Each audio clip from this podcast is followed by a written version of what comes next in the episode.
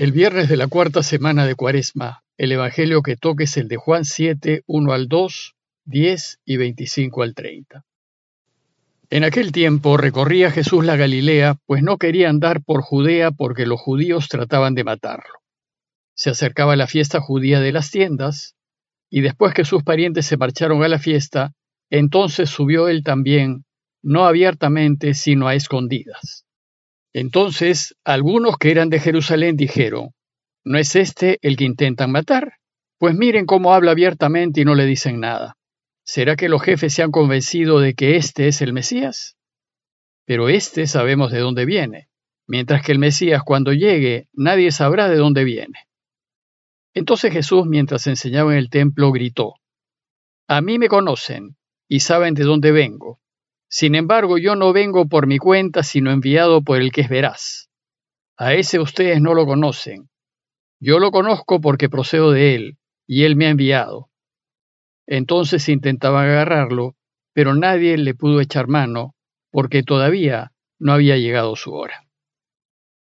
El relato que les acabo de leer, y debido a su extensión, la Iglesia lo presenta resumido para la reflexión del día, pero si pueden, les sugiero leerlo completo en Juan 7, 1 al 30.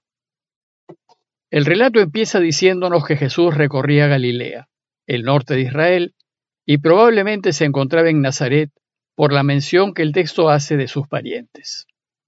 Y nos dice también que no quería andar por Judea, en donde se encuentra Jerusalén, porque los judíos trataban de matarlo.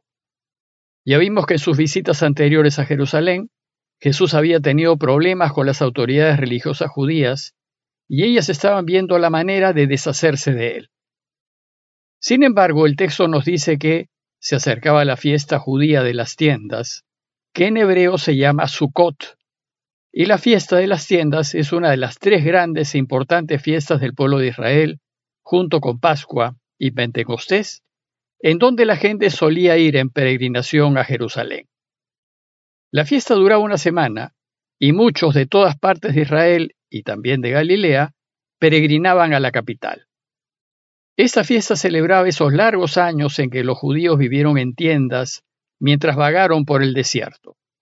Por tanto, los peregrinos que iban a celebrar la fiesta también vivían en tiendas o chozas precarias, con el fin de recordar lo que vivió el pueblo después de su salida de Egipto. Y agradecer a Dios porque ya estaban en la tierra prometida y tenían una morada fija. Bueno, pues resulta que en un inicio Jesús decidió no ir a la fiesta. ¿Y por qué no quiso ir? El texto nos dice que no quería andar por Judea porque los judíos trataban de matarlo. Jesús tenía claro que aún no había llegado la hora de concluir su trabajo. Todavía tenía mucho que hacer. Tenía que continuar con su anuncio, formar a sus discípulos, y enseñarnos cómo tenemos que vivir a fin de que Dios reine. Y sentía pues que su misión no estaba aún madura. Como sabemos, Jesús no tuvo miedo de enfrentarse a la muerte. Su decisión de no ir fue más bien una medida de prudencia, para así poder terminar su obra. El relato completo nos dice que sus parientes insistían en que vaya para que todos conozcan su mensaje. Pero Juan nos dice que en realidad ni sus propios parientes creían en él.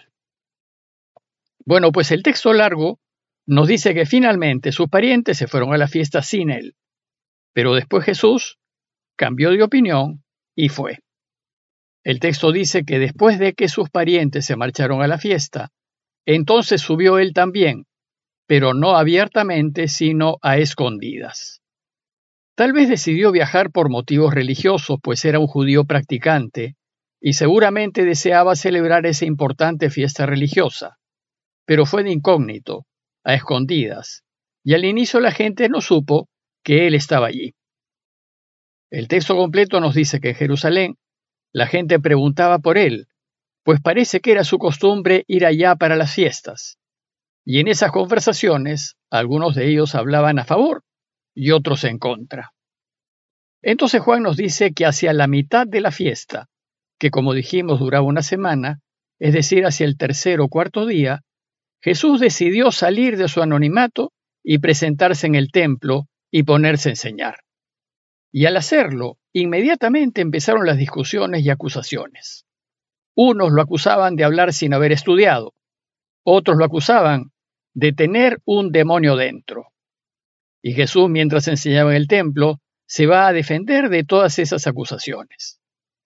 Y entonces dice el texto que algunos que eran de Jerusalén dijeron, pero no es a ese a quien quieren matar. Miren cómo habla con toda libertad y no le dicen nada. ¿No será que las autoridades se han convencido de que es en realidad el Mesías? Bueno, pues este es el punto central del relato. ¿Es Jesús en realidad el Mesías? La pregunta acerca de si era o no el Mesías generó una discusión. Pero esta discusión se centró en su origen, en sus pergaminos. Sus discípulos, los que lo seguían, pensaban que sí lo era. Después y luego de su resurrección, la Iglesia va a afirmar, ya sin dudar ni poder dudar, que efectivamente Él es el Mesías esperado, pues con su resurrección ha derrotado al enemigo invencible, a la muerte. Sin embargo, las autoridades de Jerusalén lo consideraban un farsante, y de ahí que se preguntaban por su origen. Iban a decir, este, sabemos de dónde viene.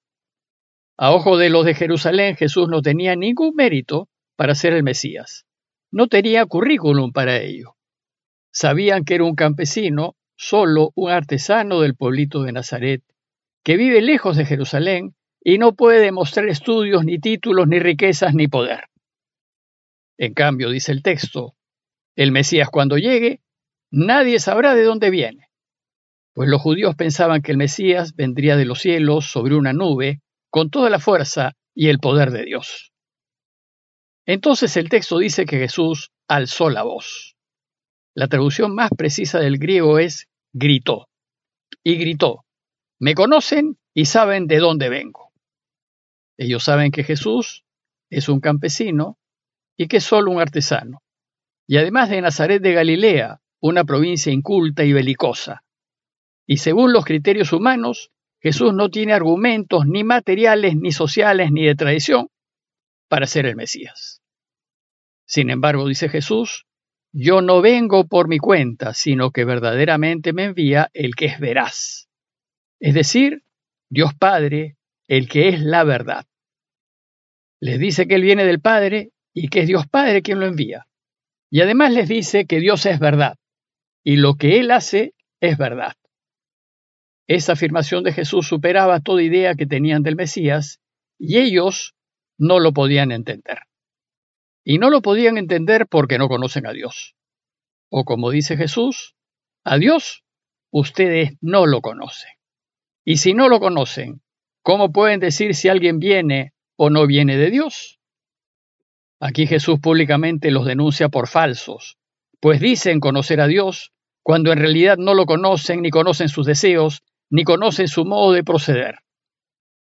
Dios valora lo que resulta extraño para el mundo, él valora la discreción, el no aparentar, el pasar desapercibido, el no poseer, y valora la confianza que se tiene en Él.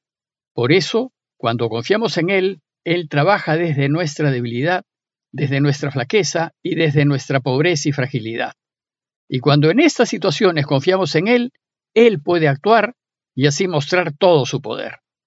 Pues este proceder de Dios es absolutamente contrario a cómo procede el mundo. El mundo procede en base a riquezas, honores y poder, y mientras más mejor. Por eso ellos, sus adversarios, quienes lo acusan, que se rigen por los valores del mundo, son incapaces de entender a Dios.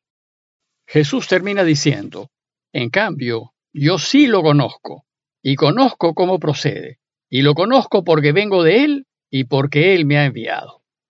Como Jesús conoce al Padre, actúa como quiere el Padre y va a hacer siempre su voluntad. Esta última afirmación ya fue el colmo para las autoridades judías. Por eso el texto concluye diciendo, entonces intentaban agarrarlo, pero nadie le pudo echar mano porque todavía no había llegado su hora. No había llegado su hora, pues el anuncio del reinado de Dios estaba recién empezando, y Jesús tenía aún mucho camino que recorrer. Bueno, pues estamos finalizando ya la cuarta semana de Cuaresma Y a medida que nos vamos acercando a Semana Santa, las discusiones entre Jesús y las autoridades judías se irán volviendo cada vez más virulentas. En los próximos días vamos a ver que Jesús va a tener cada vez más oposición, contradicciones e intentos de asesinato, hasta que finalmente lo atraparán y lo matarán. A manera de conclusión, y a la luz del texto de hoy, los invito a preguntarnos. Primero, ¿quién es Jesús para mí? ¿Creo que Él ha venido de Dios? ¿Creo que Él es el Mesías? ¿Creo que Él es Dios? Y si creo, ¿cómo esto debería afectar mi vida? Tengan en cuenta que ni las autoridades judías ni siquiera su propia familia creyó en Él.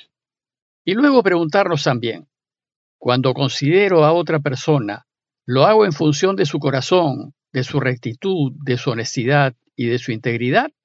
¿O lo hago en función de dónde viene, de quién es su familia, de dónde estudió y qué títulos tiene? Pidámosle a Dios la gracia de descubrir su mano en las personas con las que nos encontramos, a fin de que juzguemos como Él, mirando el corazón. Parroquia de Fátima, Miraflores, Lima.